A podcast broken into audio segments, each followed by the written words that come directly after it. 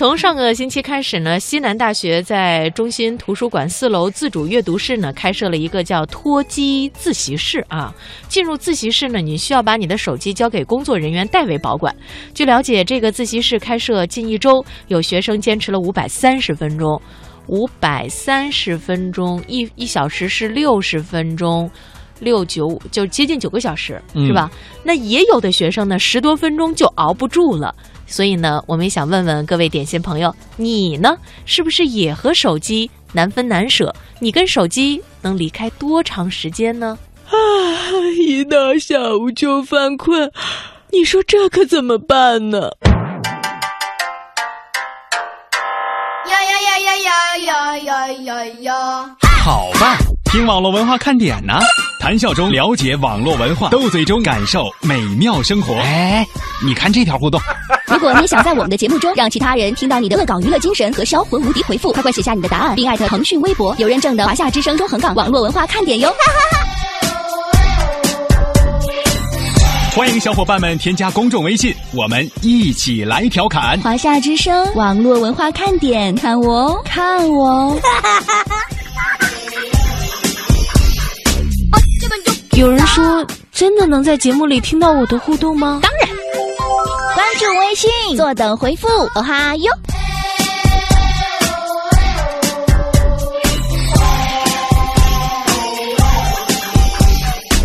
嘿，我那边呢？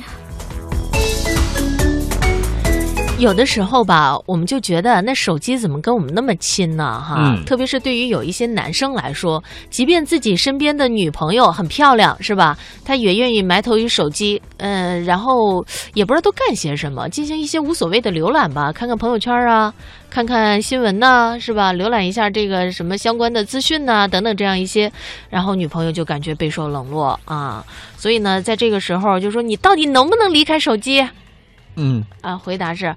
不能啊？那你你把我置于何地啊？这这怎么办呢？对呀，怎么办呢？你你怎么能跟手机比呢？是吧？是啊，手机它是个东西，你又不是啊。等等，这样一些哈，就看得出来，好像现代人 对于手机的依赖已经越来越大了。那天我还听一个这个大姐说，说他们家的孩子今年应该已经上高中了。啊，就就成天那个离不开手机啊，这个就是躲被窝里看，因为怕家长查嘛，嗯，就躲被窝里头看，嗯，结果那亮度，你知道这个就对眼睛的刺激更大呀。是啊，那个大姐姐说，哎，原来这孩子小的时候那长睫毛可好看了，现在戴上大眼镜，那菜呀，在他离他一米的时候，他都看不太清楚今天晚上吃什么。哎，这有一好办法，其实我们在节目开始之前就和大家说了，尤其是在冬天，怎么治这种孩子躲被窝里看。第一，现在大部分啊，尤其北方的家庭，这个室内暖气的温度已经开始可调节了。室内温度就孩子那屋啊，调高点被子换厚的，一床不够咱加两床。告诉孩子，哎，出了你的卧室这就都冷了啊。这个外面温度你再调冷点，这样他在家里穿的也多呀。一旦躲在被窝里看，你盖得住被吗？呃，我觉得这个这个，你说作为互联这个移动互联网时代的原住民啊，可能这些孩子们对于手机的依赖真的是，真的是这个社会发展的一个一个必然现象吧。但是呢，我们是不是也应该能够控制一下？就是作为成年人的我们各位点心朋友，你们是不是能够控制住使用手机的时间？嗯，我先问问小东哈。嗯。呃，你怎么样？你跟手机，你觉得能够脱离多长时间是 OK 的？心里边不会抓心挠肝的。嗯，其实每说到这个话题，必须先表明身份，我是一块砖，嗯，哪里需要哪里搬。然后呢，你准备把手机给砸了？不，先引引大家的欲嘛。然后接着呢，我来说我哈。其实最近我在做一个小小的个人试验。我觉得你。这个生活特别的丰富，你有的时候是在做个人实验，有的时候在做个人调查，有的时候呢在做一些个人的这个，是吧？嗯，因为我不知道有一个漂亮女朋友在身边的时候，我看手机是一种什么样的体验。你可以试一下。我只想先体验一下 跟漂亮女朋友在一起是什么感觉。然后呢？然后呢？我再说回我最近这个小试验哈，嗯，就是真的让你的生活二十四小时和手机相处，但是你要和手机约法三章。比如说手机听嘛，呃，应该是随身听啊。第一章，第一章是什么呢？这其实是说给自己的哈，因为手机现在真的已经变成了一个 我说人体的可分离的器官，不为过。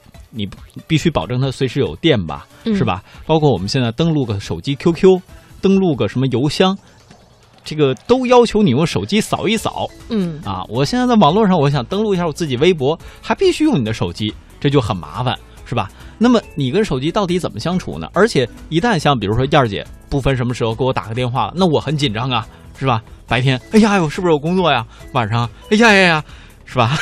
然后呢我？还没拿办公室电话给你打呢。是啊，就是你说这种心情。再有一个呢，手机它的出现，因为是移动互联网，所以其实给我们提供了很高的一个效率的体验。比如说你玩游戏可以玩得更畅爽，对吧？地铁里你也可以玩了。这个其他时候你也可以玩，想读书随时随地都能读啊，所以你为什么要把它当做一个邪物存存在呢？是吧？很邪恶的物件啊，嗯所以我最近呃这个约法三章就是：你和手机，第一，你到底要不要玩游戏；第二，你跟他在一起的时候，到底怎么去消磨时间；第三，就是我把微信还有微博他们的提醒的状态稍微调整了一下。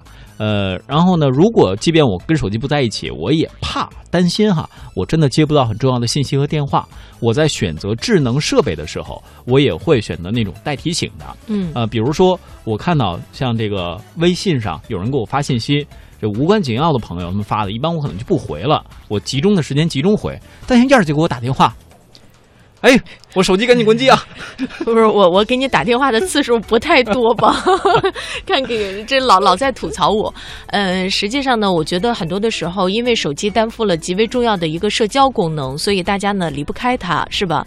你特别是现在呢，很多的时候大家在吐槽，现在随着微信的这个发展，我们的生活实际上是被工作给裹挟了。嗯，还有谣言，对，呃，很多的时候可能在这儿会给你安排工作，然后你不第一时间看的话，肯定是不不行的，所以你就可能老是在抱着手机啊、老是在刷，看会不会有新的消息出来。那这个呢，可能也是移动互联时代带给我们需要去思考的一个问题。